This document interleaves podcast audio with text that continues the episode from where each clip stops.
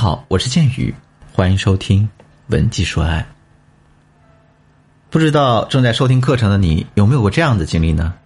因为现在自己还是单身，一回家就如同遭遇酷刑啊，被轮番的家庭审问，被安排各种各样的花样相亲。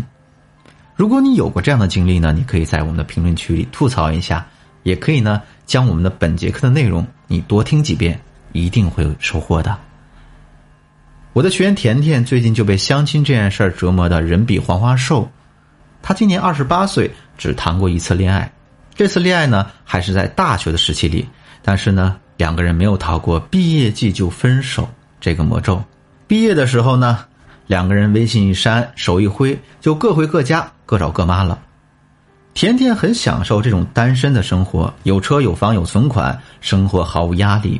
但是呢，甜甜的爸爸却一点不享受女儿的这种单身状态。前段时间，他爸爸拿着他的求职简历，给他在家附近的婚介所报了名。于是呢，甜甜被迫成为相亲大军中的一员。甜甜想着啊，我不能浪费爸爸的钱和心意，也想着呢，这个年纪确实也是该考虑婚嫁的问题了。所以，他没有抗拒，非常认真的去相亲。但是呢。恋爱经验非常匮乏的他呢，硬是把这个相亲搞成了业务交流会。相亲两个月，见了五十多个男人，各个行业的现状倒是了解了不少，唯独却没有一个能相中的。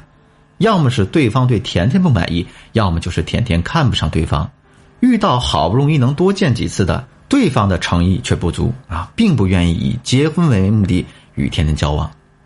甜甜找到我们的时候呢，跟我说：“说建伟老师，我长这么大，我第一次体会到了。”这个挫败是什么滋味？我们每天都活在相亲的噩梦当中。我感觉自己就像一块赤裸裸的猪肉，被挂在了菜市场的钉钩上，供这些来来往往的行人打量挑拣。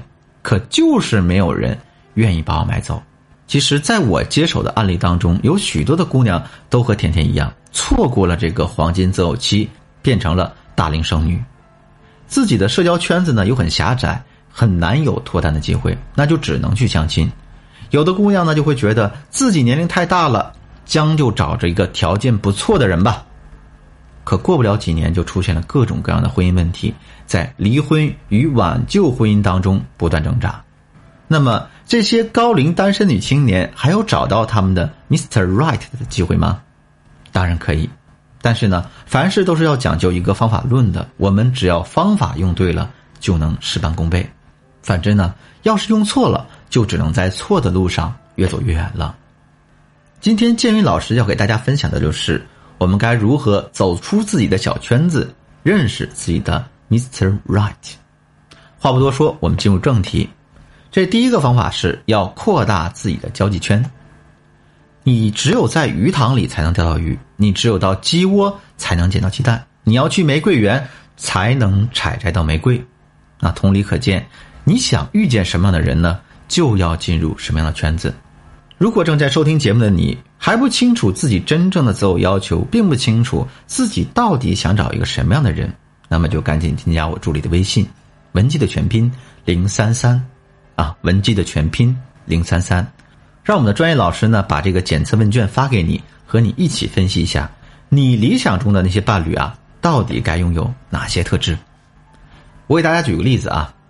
我有一个学员呢，是一个三流大学毕业的本科生，但是他一直都想找一个学历很高的伴侣啊，就是类似于北大清华的毕业生。那他的朋友听他这么讲，都觉得他有点癞蛤蟆想吃天鹅肉，明着暗着呢嘲讽他。他的身边的朋友都陆陆续续结婚生小孩了，可这个姑娘呢，内心还是很坚定这个梦想，不愿意轻易妥协。后来他做了一件事情，让他真的找到了一个清华毕业的研究生来当老公。并且还结识了许多同等学历的朋友，他怎么做的呢？他参加了在职考研，这个目标就是清华大学。为了这个目标，他很努力，白天工作，晚上学习。在这个过程当中，也认识了那些朝着清华大学努力的朋友。她的老公就是这样认识的。虽然呢，他最后没有考上，但是他却实现了自己的梦想。如果你没有明确的目标呢，你也可以去学习一些东西，比如钢琴。演讲、写作等等积极向上的技能，那在学习的过程当中，你的交际圈就会被打开，你也可能会结识到更加优秀的人。第二个方法是展示自己的高价值。最近呢，特别流行的一句话就是“始于颜值，忠于才华”。英国著名文学家王尔德就说过：“啊，不以貌取人的人，都是肤浅的。”心理学研究发现，我们一个人初次见面另一个人，可能就会在四十五秒钟之内决定接下来的日子里你会如何和他交往。这些道理都说明了，我们一个人的外在形象非常重要。虽然我们不能够改变我们的长相，但是呢，我们可以通过我们的穿着、饰品、仪态、气质来给自己加分。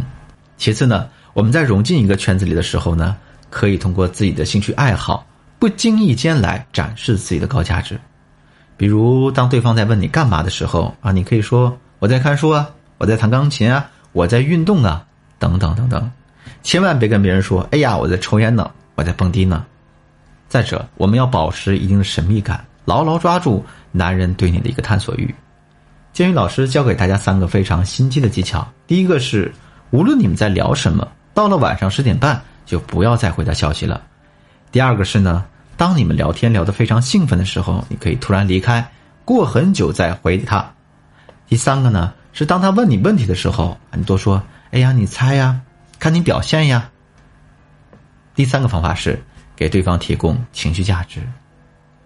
决定你们要不要认识的是你长得好不好看，那决定你们要不要在一起的呢？可能是你能不能够给别人提供一个情绪价值。什么是情绪价值呢？简单直白来说，就是你能不能让对方感到轻松快乐，你能不能让对方感到伤心与难过。那我们该怎么给对方提供情绪价值呢？我教给大家一个核心的技巧：聆听。每个人都有自己的故事，也有强烈的表达欲，但是却很少有人愿意静下心来去聆听别人的故事，也就往往越能锁住人心。我们想要抓住一个男人的心，就要学会引导他向你说出你的故事，他的心事。当他觉得“哎呀，我怎么会向你说出这些话”的时候，他会觉得你很有魔力。我们该怎么引导呢？第一。适当的引出话题，比如你可以直接问他：“哎呀，你将公司开到这么大，一定经历过许多心酸又热血的故事吧？我很好奇，你可以给我讲讲吗？”第二，夸奖，比如：“哇塞，你也太厉害了吧！快说说你是怎么做到的呀？”像类似的给对方提供情绪价值的方法呢，当然还有很多很多。由于今天时间有限，想要深入了解的姑娘可以添加我助理的微信。文姬的全拼零三三，文姬的全拼零三三，让我们的顾问老师把详细的资料发送给你。好了，今天的课程呢到这就结束了。我们最后再简单复习一下今天讲的内容：高龄女青年该如何打开小圈子去认识自己的 Mr. Right 呢？第一，扩大自己的交际圈；第二，展示自己的高价值；第三，给对方提供情绪价值。今天的节目就到这里，我是剑宇，文姬说爱，迷茫的情场，你得力的军师，我们下期再见。